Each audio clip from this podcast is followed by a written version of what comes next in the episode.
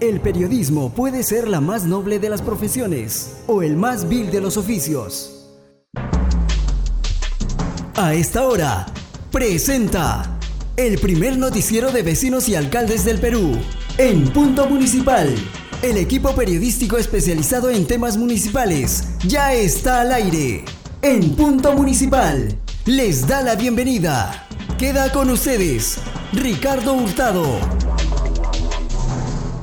Bueno, el día de hoy tenemos un invitado especial y ahora sí, en vivo, en vivo en nuestros estudios aquí en BHTV con el doctor David Mujica, a quien le doy las muy buenas noches. Doctor, bienvenido al programa. Buenas noches, Ricardo. Un gusto estar en tu programa presencialmente ahora ya. Después de más de un año. Después de más de un año, fíjate, creo que suspendimos todas estas grabaciones cuando entró el estado de emergencia, el estado Ricardo. de emergencia. Fíjate tú. Y lo que podemos decir, doctor, es que cómo es la amistad, ¿sí? Pueden pasar años y la amistad continúa. Así es, eso- eso es lo más importante. Eso se puede medir, porque a veces muchas personas dicen que el alejamiento de unas personas, y hablo en general, no solo entre parejas, entre amigos, entre amigos, a veces se pierde con el tiempo, eh, con el pasado de los tiempos, pero no es así. Hemos tenido problemas, muchos no hemos encontrado a nuestros amigos.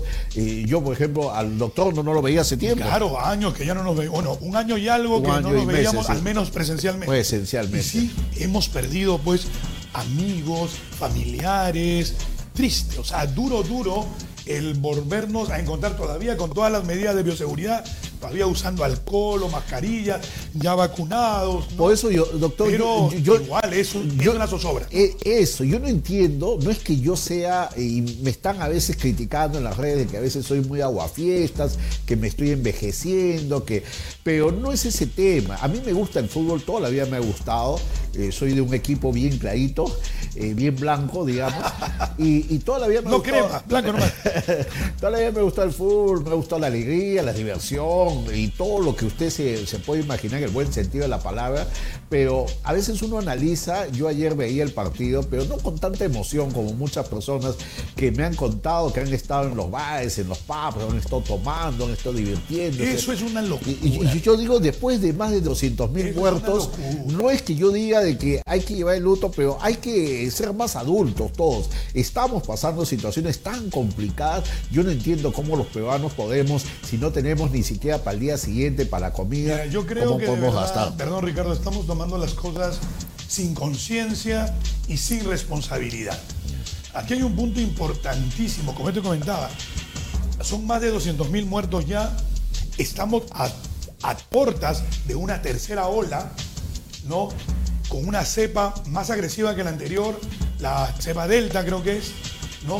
Y lamentablemente seguimos en este plan y de verdad yo no, yo no comprendo bien cómo se programa y eso otra vez, o sea, claro, a todos sí nos gusta el fútbol, eso nadie ¿Quién lo no? va a negar.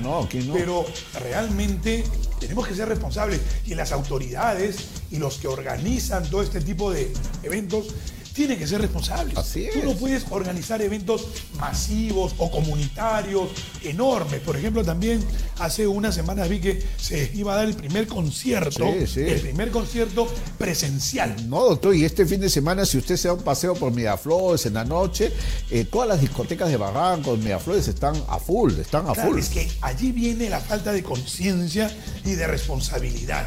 Así hayamos tenido amigos, familiares que ya han fallecido, seguimos haciendo lo mismo. Y eso no solamente pasa con el ciudadano de a pie, también pasa con el gobierno, fíjate tú. Porque sabes qué, porque yo he comprendido algo, es que el tema no depende de las instituciones, depende de la persona. De la persona, sí. Así es. Si la persona no cambia de mentalidad, si la persona no cambia en esencia de manera de comportarse y de asumir retos y de asumir responsabilidades, vamos a seguir igual que siempre. ¿Cómo Japón ha controlado su pandemia? Simplemente con responsabilidad. Con responsabilidad, porque mire, las multas, todo está de más. eh, Todo eso puede, Independientemente a la multa, Ricardo. puede haber, Independientemente. puede haber todos esos es temas. El espíritu del compromiso de japonés cada uno. de responsabilidad. Entonces, cosa que lamentablemente no tiene Perú y tampoco tiene España, porque supongo que Perú es una copia o, es- o somos hijos de los españoles. Entonces, técnicamente tenemos mucha costumbre. España está viviendo un tema crítico, Europa también, Italia, España viven temas críticos. ¿Por qué? Porque muchas veces no asumimos las cosas con responsabilidad. Y hoy, y un llamado, perdón Ricardo, Sí, sí, al, sí. al gobierno. Se están queriendo iniciar clases presenciales. Sí, lo he escuchado. Clases también. escolares presenciales, hay creo que 15 o 16 escuelas piloto. Eso es complicado, eso es grave.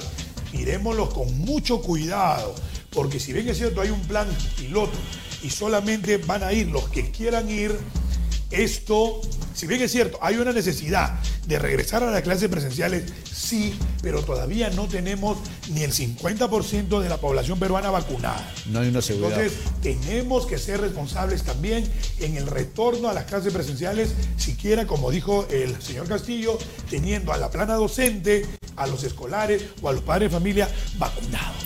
Entonces, todavía no estamos en ese momento. Hay que tomar las cosas con calma. Un llamado al ministro de Educación y a las personas encargadas. No nos apresuremos. Así es. La corriente delta o la cepa Y- delta está a la vuelta del. No podemos arriesgarnos, no se trata de, de un sol, dos soles, son muertes, son vidas humanas. ¿Y dónde está la empatía de las personas? Y ahí voy con este tema. Yo creo que hay también niños contagiados ahora. Niños contagiados. Hay niños contagiados ya. Y ahí cosa voy, que no había antes. voy con el tema, doctor, que es el tema del día de hoy de los accidentes de tránsito. Eh, eh, no han pasado ni 48 horas de estas muertes que todo el mundo las lamenta, las ve, pero ¿qué hacemos? ¿Por qué no nos ponemos en el zapato de estas personas y de alguna manera vivimos su luto? Cualquiera me puede decir, pero ¿qué pasa? Yo puedo seguir mi vida. Pero hay que ser un poco más eh, sinceros y no tener esa doble moral que nos ponemos a ayudar por un programa de, de farándula o tonterías y no, no, no nos ponemos en el zapato de nosotros, de los peruanos. Esta desgracia le ha podido pasar a cualquier persona y como lo digo, doctor, no es la primera vez. ¿Cuántos accidentes usted que A conoce sí, claro, a ver? Los accidentes de tránsito siempre van a existir, comenzando por ahí. Pero hay que utilizar todos los mecanismos para reducir Evitarlos. los accidentes. O sea, evitarlos o reducirlos de una manera drástica. Pero, ¿qué es lo que pasa hoy? Hablamos de transporte interprovincial, que está a cargo de MTC hoy. Sutran lo controla, también MTC, Sutran, y del transporte de lo que es urbano, que lo controla en Lima y Callao hoy Atu. la ATU.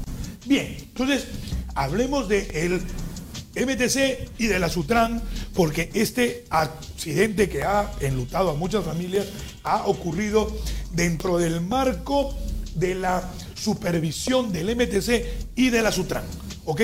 Porque estamos hablando de un vehículo de transporte interprovincial. ¿Ok? Entonces, técnicamente yo he tenido casos también en el estudio donde lamentablemente, y hay que decirlo con todas sus letras, el MTC y la Sutran no están haciendo un buen trabajo. ¿Por qué te lo digo? Porque hay en empresas, no voy a decir el nombre, pero que tienen sanciones todos los meses y tienen accidentes múltiples, accidentes cada tres meses, dos meses, y hay una empresa, hay varias empresas que siguen operando con accidentes graves, que han ocasionado la muerte de muchísimas personas y siguen operando. ¿Dónde está el MTC? ¿Dónde está la Sutran? A esas empresas ya deberían suspenderles la licencia, suspenderles la autorización, suspenderles la concesión o en todo caso algunas ya cancelarlas. Porque hay, un, hay una constante que yo he visto en los accidentes que han llegado. Al menos en el caso de los interprovinciales. ¿Cuál es, Ricardo? Cansancio. Cansancio. ¿eh? ¿Por qué? Porque la norma es clara cuando regula que en tramos largos de más de 24 horas tienen que haber tres choferes, Tres Ricardo. choferes. No dos, tres. Y las empresas se empeñan en poner únicamente dos, teniendo tramos largos. Mm. Hay tramos de Lima, Puerto Maldonado, Lima Cusco, Que son Lima Bancay. más de 10 horas. Por supuesto, ida vuelta, donde lamentablemente los choferes, y eso se ha visto, lo he visto yo al menos en varias estadísticas, que el factor humano es uno de los más importantes en los accidentes de tránsito, sobre todo el factor cansancio, uno, y el factor inexperiencia del chofer. Porque acordémonos que en el Perú las rutas no son planas, Ricardo. Hay rutas sinuosas, rutas complicadas. Que no debería eh, tener ¿no? una velocidad tan alta, ¿sí? Exacto. Ahí tiene que ver mucho con la experiencia. Ejemplo, por lo regular te cuento lo que pasa en este, otros países, ¿no? Los choferes, antes de iniciar una conducción como piloto, acompañan sin pilotar a los pilotos. Conocen la ruta, se califican, adquieren la experiencia y recién pilotan. Pero acá no pasa eso. Aquí lanzamos a los pilotos muchas veces sin experiencia, muchas veces cansados también. No hay práctica, y ocurre lo que está pasando. Entonces, uno. Y dos, muchas empresas de transporte este, interprovincial tienen vehículos antiguos. Pero la- y las revisiones técnicas, doctor. Es que ahí viene el problema. La revisión técnica lamentablemente no está haciendo un filtro adecuado. No está haciendo un filtro adecuado. Tendríamos que endurecer mucho más las sanciones, y no solo las sanciones, sino los requisitos. ¿Por qué? Porque hay vehículos, y yo he visto casos, fíjate, yo te- no voy a com- comentarte la empresa, pero sí, donde tú ves un chasis de 9 metros y medio, en una carrocería de 12 metros. Y tú te preguntas, ¿qué pasó? Son los acoplados. los que- Exactamente, o sea, tú ves las características técnicas de los chasis que vienen de pues, Brasil, etcétera, y nosotros hemos tenido varios casos en los que hemos dateado o, o hemos hecho el antecedente del chasis, del modelo exacto, y dice máximo 9 metros y medio. Y el bus, cuando tú lo ves en la, en la tarjeta de propiedad, dice 12 metros. Y tú te preguntas, ¿qué fue lo que pasó? ¿Cómo creció la carrocería sobre un chasis? Eso se que hace no mediante un peritaje, me imagino. Claro, hay un peritaje que arroja eso, pero tienes que ser fino para poder hilar esas cuestiones, pero se está dando en este país. Y entonces, si tú ves una carrocería de 12 metros sobre un chasis de 9 metros, ¿qué es lo que genera? Inestabilidad. Y en las carreteras del Perú, que son sinuosas, ocurren los accidentes, las volcaduras. Aparte de, como ya te he señalado, el tema de lo que es cansancio y del tema inexperiencia. ¿no? Doctor, y el tema judicial, eh, porque a mí me sorprende todas eh, estas situaciones, eh, no involucra a estas empresas después que, hay tan- eh, que existen tantas muertes, no entran a un proceso judicial, no, no se les castiga penalmente o es un, nada más es A administrativo ver, todo. eh, todo proce- a ver, todo accidente de tránsito, sea eh, urbano, interprovincial, inter, in- interurbano, Donde ha habido muertes, donde han habido muertes o lesiones, siempre genera un proceso penal. Ya. Este proceso penal A la empresa y al conductor. A ver, vamos por. Ya. Sanciona al conductor. Ya, ese pero, es el primero. Pero muchas veces los conductores mueren.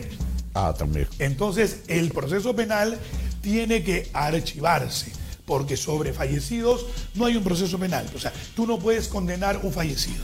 Entonces, ¿qué es lo que queda allí? La responsabilidad civil, Civil. y la responsabilidad administrativa. Pero las sanciones que, que pone el MTC o la Sutran Son suaves. son sanciones leves. Deberíamos, como yo te digo, endurecer el marco sancionador. Endureciendo también el marco sancionador, podemos tener realmente eh, multas o a lo mejor sanciones ejemplares. No, porque y lo- cuando lo, dejas, perdón, Sí. al tema civil, son los familiares quienes tienen que demandar a la empresa, contratar un abogado y demandar a la empresa. Pero lo lógico, doctor, no sería, o sea, uno, eh, eh, el ciudadano de pie que está viendo el programa, dice, si han muerto tantas personas, lo primero que se debe hacer es cerrar esta empresa, cancelar, ya no podría salir. O Mírate sea, tú. eh, Eso es- Mira, perdón, mira, mira tú, Ricardo. En el transporte urbano, urbano, ¿ah? No interprovincial, la ordenanza 1599, que todavía sigue vigente, no sé qué hace la CATU que no aprueba sus reglamentos, no, pero bueno, sigue todavía vigente, señala que ante un accidente con muertos, un accidente de tránsito, suspenden la ruta de la empresa o suspenden al bus de transporte. lo hemos visto en la línea 10 varias Claro. veces, y la gente no sabía por qué no pasaba una línea y Mira, estaba suspendida Está por un tiempo. suspendido, pero eso no pasa en el transporte interprovincial. Y tú te preguntas por qué. Porque el marco regulatorio, el marco regulador del transporte interprovincial es diferente. Al, así es, es diferente al marco regulatorio que tiene el transporte urbano. Y hay que modificarlo y hay que actualizarlo. Entonces, eso es importante también un llamado a las autoridades hoy que asumen el MTC. Tiene que revisarse el marco regulatorio del transporte interprovincial y el marco regulatorio del transporte urbano también. Tiene que modificarse y tiene que haber una reingeniería. Esto es importante, Ricardo. Una reingeniería de la Sutran una reingeniería de la ATU y, por qué no decirlo, también una reingeniería de los sistemas fiscalizadores y sancionadores del MTC. Bueno, vamos a seguir conversando con el doctor David Mujica. Hay mucho que hablar de estos temas. Eh, eh, sabemos que también eh, hay, hay situaciones que la culpa no la tiene quizás el chofer. Hay, hay mucho que hablar de estos temas y hay también la forma de defenderse. Toda persona tiene la forma de defenderse y no podemos acusar a todos. Todo esto lo vamos a hablar en los próximos minutos Estamos aquí en BHTV, en vivo, en Punto Municipal, fin de semana. Pausa comercial, por favor. En Punto Municipal. En Punto Municipal. La plataforma informativa más importante del país. A veces uno pues eh, eh, no tiene tiempo para ver la televisión y dice que es más, dice que es más bonita nuestra voz que ah, cara. Bueno, sí, siempre, siempre, siempre, siempre las voces que no se ven son las mejores. Pero eh, si usted nos quiere ver a través del podcast, tiene que entrar a nuestra plataforma en punto municipal. 17 años, estamos de aniversario, estamos de cumpleaños este mes de septiembre, por coincidencia, mes de la amistad, mes del amor, y esperemos que todos los vecinos, todos los seguidores estén siempre con nosotros y nos den sus comentarios, que participen con nosotros, porque el Punto Municipal nació siendo la voz de los vecinos y continúa siendo esta voz, esta voz que muchas veces no se escucha en otros medios y aquí nosotros en BHTV siempre con la amplitud que nos da la independencia que nos da los, eh, los eh, propietarios, el gerente de este canal, nos sentimos siempre a gusto de este tema. Bueno, y antes de continuar, eh, hablemos un poco de cultura. El día de ayer se inauguró la Feria del Libro en el distrito de Miraflores. Ahí lo vimos a Lucho Molina, alcalde de Miraflores, muy contento inaugurando este tema que ya es tradición en el distrito. La Feria Ricardo Palma en Miraflores. Feria, la 42, ferias, imagínense, muchos años y mucha gente debería, en vez de estar pensando en una cervecita en el fin de semana, en una chuleteada, parrillada, estar paseando por Miraflores para conocer un poco más. Siempre es bueno conocer un poco más. Más ahora en estos momentos que todo el mundo nos miente, todo el mundo nos estafa. Hay que conocer. Y hablo en general, porque si usted es muy joven y no quiere tener algún problema con la enamorada, con el novio, también lea. Hay libros también muy interesantes que van a hablar de estas relaciones que a veces son muy tóxicas. Bueno, continuamos con el doctor David Mujica. Siempre es grato tenerlo, doctor, porque muchas personas están en su casa en estos momentos, este programa se repite y quieren saber un poco más de estas situaciones. Hablemos un poco de los seguros, que muchos han hablado en la televisión, se activan, todo el mundo se emociona, pero a veces esto tampoco no es muy fácil, hay cláusulas. Cuéntenos, doctor. A ver, eh, vamos a eh, comenzar un poco mm, antes de pasar a lo que son los seguros, que tienen diferentes formas y, también diferentes coberturas, Ricardo. No todos los seguros cubren lo mismo. Hay seguro contra todo riesgo, seguro por responsabilidad civil, seguro por eh, muerte o daños personales, y tenemos el seguro obligatorio, el SOAT, que, es el, que es el SOA.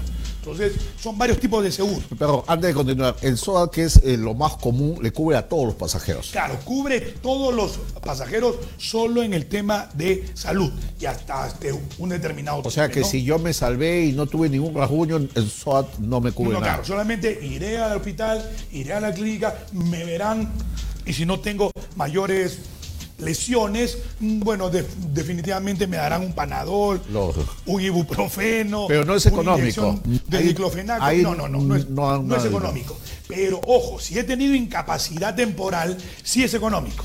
Y eso es también para que la gente que nos está viendo sepa. El SOAT no solamente cubre atención médica, sino también cubre incapacidad personal y cubre, hay una compensación por muerte. Entonces hay que saberlo por qué.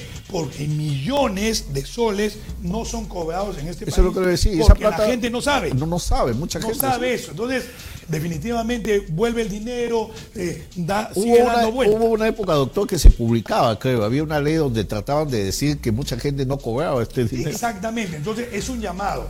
Usted ha tenido un accidente de tránsito, el SOAT no solamente le va a cubrir lesiones o le va a cubrir gastos médicos, también hay un seguro o hay, una, hay un resarcimiento económico por incapacidad temporal y si ha tenido algún fallecido, algún familiar muerto, Dios no lo quiera, bueno, ¿qué pasa? También hay un resarcimiento por muerte, entonces hasta por sepelio. Entonces hay que ver bien las cosas, independientemente que, lo, que ejemplo Ricardo, los transportes, eh, perdón, los vehículos de transporte urbano tienen también adicionalmente, obligatoriamente al SOAT, un seguro que le llaman de responsabilidad civil, que es un seguro que cuando se termine el SOAT se activa ese seguro o hay seguro contra terceros, que también es bueno que la gente que nos escucha Ah, no, sepa. no es porque yo he escuchado, a veces hay gente que en el hospital dice y pide donaciones, pide dinero porque dicen se acabó el SOAT y no tengo y, y mi familia está mal. Transporte inter- en, el, perdón, en el transporte urbano hay obligatorio SOAT y obligatorio RC. Le dicen, ¿no? Que suena un poco raro estas, estas letras, parece charapa, ¿no? Ah. Pero le dicen RC porque es responsabilidad civil. Entonces, esos seguros se activan cuando se termina el SOAT o para cubrir otros, otros daños. Pero usted tiene que estar atento para que el broker de la compañía active ese seguro. Uno Atención. tiene que pedirlo, no, Claro, es de, no es de tienes que pedirlo. ¿Y qué pasa cuando una persona fallece y los familiares muchas veces no saben los seguros que ha comprado una persona? A veces uno es muy, muy oculta sus, sus, sus situaciones. Hay un, ¿Cómo uno hay busca? un portal de transparencia hoy, antes la era mucho SBS, más complicado. Así es. Hay un portal de transparencia para que usted busque qué empresas tienen seguro o qué vehículo tiene un seguro. O si no, usted comuníquese a cualquier broker y el broker le va a dar la información. ¿No? O sea, también pueden, pueden hacerlo, ¿no? Pero como yo te digo, los accidentes de, de tránsito tienen sus propios seguros. Ahora, bien, hablando aparte de lo que son los este, seguros, un accidente de tránsito se puede dar por múltiples razones, tiene múltiples causas. Y ahí quería hablar porque yo, yo al principio le eché la culpa al transportista, todo, Claro. pero a veces también está la otra parte, que a veces se le echa la culpa. Una de las principales causas es el factor humano y sobre todo el factor cansancio. ¿Ok? Esa es una de las principales causas. Tenemos otras más. Alcohol, drogas, que también son causas Pero son más fuertes, me imagino. Son, claro, o sea, alcohol, drogas son causas, pero también está el factor climático. Mira tú, en las carreteras de nuestra sierra o de nuestra selva, muchas veces hay lluvias truenos, y son torrenciales. Entonces, el chofer tiene que estar preparado y capacitado para saber cómo conducir un vehículo cuando se desata un aguacero. Entonces, uno tiene que también, ese es el factor climático. El segundo factor. Hay otro factor, el factor vía. Muchas veces, como tú dijiste, las vías no están en óptimas condiciones y los vehículos transitan por ahí. Otro factor, la, la señalética. Hay zonas en las que la señalética no existe. Así que no te dan, por ejemplo, no te dan un aviso de una pendiente, una bajada, eh, curva sinuosa. Y ahí también viene el punto que yo te comenté al comenzar, la experiencia del chofer experiencia del chofer que tiene que darse previa capacitación. Tú no puedes enviar a una ruta Lima-Puerto Maldonado a un chofer que recién está cogiendo el carro o que no conoce la ruta. Eso es una locura. Y eso ha pasado. Y yo lo he visto en varias oportunidades con varios accidentes que son choferes que recién habían sacado brevete A3 a3C y que recién estaban haciendo ruta, que ya estaban conduciendo un vehículo Lima-Puerto Maldonado. Eso es una locura y es irresponsabilidad de la empresa de transporte interprovincial, que también tiene responsabilidad.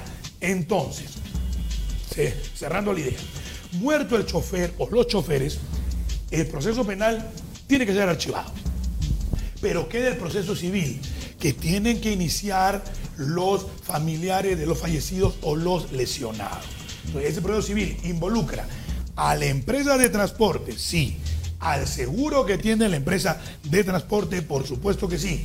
Y en muchos casos debería incluir, y eso para que también la gente sepa, al a la autoridad local, Eso le decir regional. por la señalización Así también.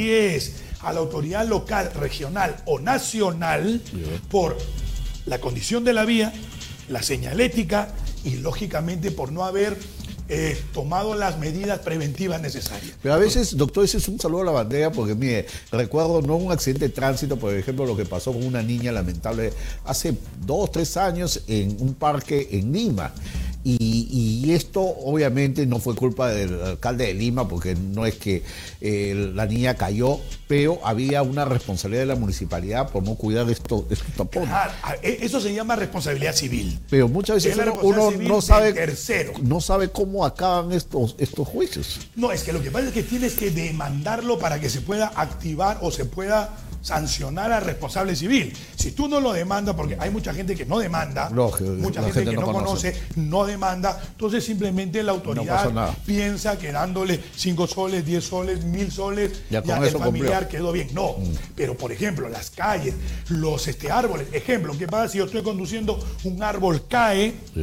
Choco, mato a una persona u ocasiono un accidente. Eso también es responsabilidad de la autoridad local. Usted no tendría toda la culpa, digamos. Por supuesto. También ahí viene otro factor, el factor externo, climático, el factor de la, nat- de la, nat- de la naturaleza, pero también hay el factor peatón, que muchas veces no se ve. Ahí viene la defensa del abogado. Exacto. El peatón muchas veces también es responsable de sus propias lesiones o de haber ocasionado lesiones a los pasajeros. Y- porque muchas veces el chofer cruza un peatón, frena intempestivamente y los pasajeros resultan lesionados. Y muchas veces. O hay una volcadura Y también. muchas veces no se ve este castigo al peatón, ¿sí? Así Eh, es. eh, en- Entonces, no hay es- que- entonces, todos esos temas tienen que también pasar, como lo hemos visto nosotros y lo hemos planteado muchísimas veces, por un marco regulatorio general. Hay que hacer una nueva, un nuevo marco regulatorio que vea transporte interprovincial, transporte carga, transporte, diríamos, este, urbano, taxi, etcétera. Hay que verlo dentro de un marco de integración de toda la ciudad y de todo el Perú. Y eso le corresponde al Ministerio de. Transportes y Comunicaciones. Doctor, por redes sociales me, me hacen una pregunta si las penas eh, so- obviamente son distintas, pero que nos explique. Por ejemplo, una persona tiene un accidente, atropella a una persona en su auto, pero eh, eh, fue por el tema del cansancio, como usted decía, del sueño, y otra persona lo hace por el alcohol. En, en el juicio hay una gran diferencia. ¿Cómo A se ver. puede salvar a esta persona? Vamos a ver. Vamos a distinguir aquí. Cuando hablamos de un accidente de tránsito, siempre con, digamos, lesiones eh, humanas, hablamos o del marco culposo. O sea, este, este delito sin intención. Sin intención. Sin intención. Porque si yo quiero matar a alguien, eso no es un accidente. No, no, no, eso- eso un no accidente tiene que ver con una lesión o con un homicidio sin intención, lo que lo llamamos dentro del marco jurídico lesiones u homicidio culposo. Eso está regulado en el Código Penal, artículos 111 y 124 del Código Penal. Las penas fluctúan de 3 a 6 años si son lesiones culposas y de 4 a 8 si es un homicidio culposo. Son las penas y es el rango de las penas. Pero ojo, si yo conduzco bajo los efectos del alcohol o de una droga, también hay una sanción que es otro delito ya. Solamente conducir un vehículo alcoholizado o drogado es un delito ya. Y es un delito. Sin siquiera haber, diríamos, este, matado a nadie. Ah, ya. Ya, si yo conduzco un vehículo ebrio, ya es un delito que le llaman delito de peligro común. Y ahí, así uno se defienda, ya está Claro, complicado. hay un delito que está sancionado. Lógicamente, las penas por este, alcohol, droga, si hay lesiones o hay un, eh, diríamos, eh, muerte culposa, homicidio culposo, van con motivo de 3 a 6 o de 4 a 8. Pero la pena se agrava si, por ejemplo, yo atropello una persona y no le doy el auxilio, Ah, ahí se junta el delito de lesiones culposas o de homicidio culposo con el delito de omisión de auxilio Eso ya se a suma, persona en peligro. Suma, exactamente. Suma con otro delito más.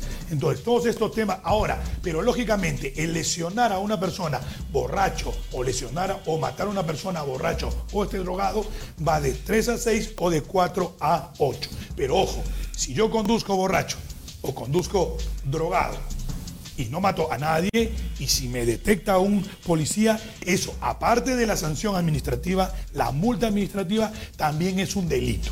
Entonces, eso también está tipificado. Si uno está con un sueño...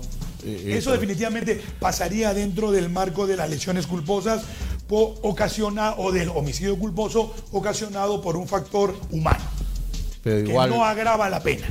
Igual va a la cárcel. 3 a 6, 4 a 8, que puede ser pena suspendida o pena efectiva, dependiendo de la gravedad de los hechos. Ahí vamos a la responsabilidad, sí, doctor. Toda persona que maneja un vehículo, tiene un carro, tiene que saber esta responsabilidad, que eh, tiene que cuidar la vida, no solo de él, sino de las personas que puede ocasionar. Vamos a ir a una pausa comercial. Estamos con el doctor David Mujica, especialista en estos temas y otros temas más, aquí en En Punto Municipal, siempre en BHTV. Redes sociales conectadas con los vecinos del Perú. Y el día lunes no es que nos hemos callado por el tema de las damas, de, la ofensa que ha recibido la congresista Patricia Chirinos. No, no, no. Nosotros desde un momento nos hemos solidarizado con este tema y hemos de alguna manera reprochado la actitud de todo el gobierno que no está haciendo nada por esto que se había avanzado tanto, tanto se ha avanzado con leyes, con situaciones para que todo vuelva a ser. El día lunes vamos a estar con la ex alcaldesa Luisa Meneses, alcaldesa de Pacarán, una lideresa de Lima Provincias, quien ella quiere dar su voz, su voz para respaldar a la congresista Patricia Chirinos Venegas. Así que el lunes programa en defensa a las mujeres. Seguimos con el doctor David Mujica, especialista en estos temas y mucho más. Doctor, Defensa eh, de las mujeres justa y necesaria. justa, no, yo siempre Justa digo defensa de las mujeres, no, no puedo decir buenas o malas, No, porque hay- es defensa de la mujer en de la general. mujer en y sobre general. todo, defensa, considero yo, Ricardo, del ser humano. del ser humano. Porque todos merecemos respeto, seamos hombres, mujeres, niños, animales que me- también merecen respeto. O sea, Pero im- imagínese, todo Merecemos eso, respeto, todo merecemos eso respeto, es lastimoso porque se está perdiendo, ¿sí, doctor? Sí, se está pues. perdiendo esos modales. Y yo lo criticaba y algunas personas también discutían, porque usted sabe que la política en estos últimos días todo es discusión, pero los modales, el respeto. Mamá, por ejemplo, una persona adulta ya de 77 años, me decía, pero ¿por qué el presidente no se saca el sombrero para entrar? ¿O por qué esta persona no va con terno allá? Yo le decía, mamá, ni preguntes porque ahora la vida es distinta, todos somos iguales, pero de alguna manera se pierde ese respeto, porque Es que, a ver. si, si en el Congreso, por ejemplo, yo me voy a poner a chachar eh, coca, mejor pues mañana llevo mi choclo, mi ceviche y lo como, entonces es- eso es respeto. Lo que pasa es que muchas veces queremos eh, lanzar un mensaje, enviar un mensaje para que la gente sepa que yo soy provinciano, que yo soy del pueblo, que yo soy del Perú profundo, lo cual está bien. Es un mensaje que considero yo muy respetable y que debe, que debe saberse. Pero así como el Perú no es Lima, el Perú tampoco es la sierra, pues. Tampoco. El Perú tampoco es Cusco, el Perú tampoco es Abancay. El Perú es un grupo de, de seres humanos variopintos. Variopintos. Tenemos muchas culturas y tanto lo de la costa como lo de la sierra como lo de la selva somos peruanos. Entonces, técnicamente, ahora, en cuanto a las formas, no, definitivamente, pues, o sea, casi a mí me hace recordar eso de chachar coca, que es muy respetable. Sí, sí. Yo, mi familia es de la sierra. Yo hablo del lugar, el lugar. Exactamente. Sí. Yo lo he este, visto también, pero es casi, casi como fumarme un cigarro, no, en el Congreso. o fumarme un cigarro acá. Mm. O tomarme una cerveza. Pues yo, bueno, el, este, si el cigarro contamina, perfecto. Sí. Eh, Entonces no lo voy a fumar. Pero me puedo Y uno tomar puede apelar cerveza, a la ¿no? constitución, porque uno puede decir, pero, eh, No, pero, pero, pero, es algo que no está prohibido, digamos. A ver, me puedo tomar una cerveza, Sí. me puedo tomar un whisky. Sí. Entonces, al, al final, como tú dices, ¿dónde quedan las formas, Eh, a eso la educación? Poco a poco, con este pretexto de que eh, vamos entrando a la modernidad o al posmodernismo o vamos, entrar- o vamos liberándonos de todas las ataduras, porque So- muchas veces piensa la, la gente que los modales, la buena educación, el respeto son ataduras, Ataduras. o son atavismos que nos vienen de muy antiguo. que por qué le tenemos que abrir el carro a una dama si la dama lo puede hacer. Si No, pero- es igual que el hombre, que tenemos los mismos derechos. no o porque yo tengo que pagar la cuenta, si ella también lo puede pagar. también ha pasado muchas veces que la dama tampoco ahora quiere que ya le abras la puerta. Por eso, di- digo, carro. ellas mismas dice, "Oye, yo también dicen, sola, no. Así que no me discrimines. Es que creo que ya estamos llegando a un yendo punto muy- de muy al extremo, ¿sí? Estamos llegando a un punto ya donde todo se considera ofensa, todo se considera mal, todo se considera falta de respeto y muchas veces, como lo he repetido siempre en cuanto a entrevista he tenido, el valor se vuelve un antivalor y el antivalor se vuelve valor y el, y el, y el no respetar se vuelve el nuevo respeto y el respeto se vuelve lo arcaico o el no respetar. Entonces, estos son temas que considero que debemos ir rescatando, rescatando por el bien de la ciudadanía. Entonces, lamen- lamentablemente a veces uno mira, ve y dice, oye, la educación jamás pasará de moda. Los buenos modales nunca pasarán de moda. Pero lo más importante es entender en dónde estamos, el respeto que merece, porque, ejemplo, yo soy abogado, litigo, yo no voy a estar en la este, corte sachando coca, yo no voy a estar en la corte fumándome un cigarro. O con un yo, polo, sin- sin una o- o corbata, O, por sí. ejemplo, simple, como ya ahora todas las audiencias son virtuales, De yo voy a ir a una audiencia fumándome un cigarro. No, pues. Entonces, el juez me dice, oye, ¿qué pasa? Pero doctor, no lo estoy contaminando porque la audiencia es virtual. Entonces, también una falta de respeto.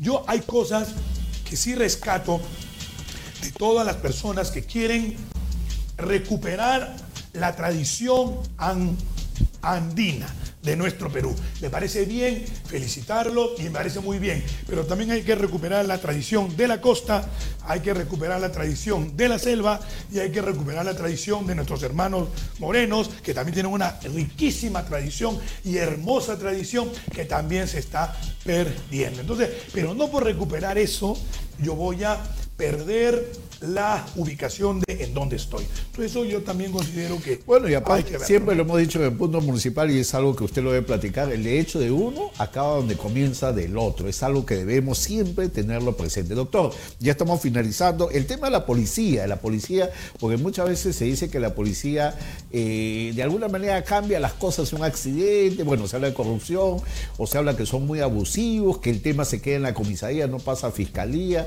¿Cuál es el papel de la Bueno, policía? hoy con el nuevo Código Procesal Penal, a diferencia de nuestro código anterior, que era el de procedimientos penales, vigente ya en Lima, ya hace, bueno, hace poco, pero ya está vigente acá, la policía, que por favor todos sepan, ya no puede actuar sola.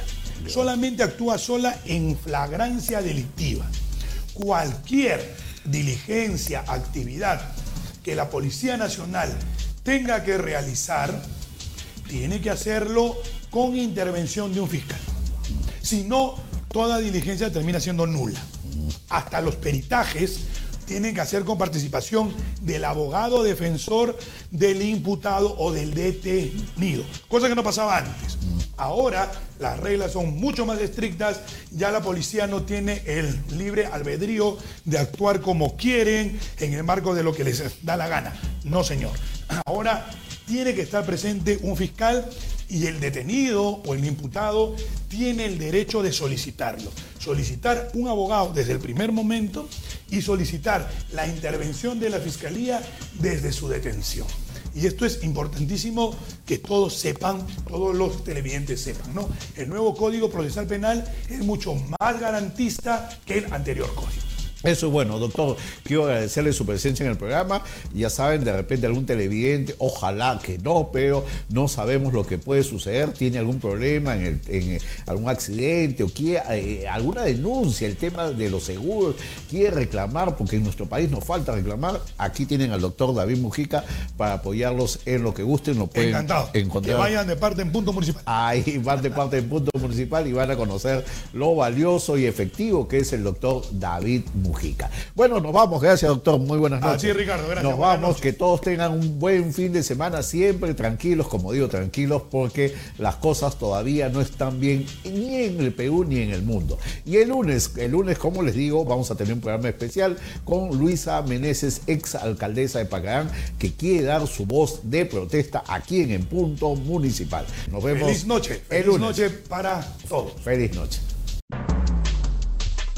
Hemos presentado En Punto Municipal, el primer noticiero de vecinos y alcaldes del Perú.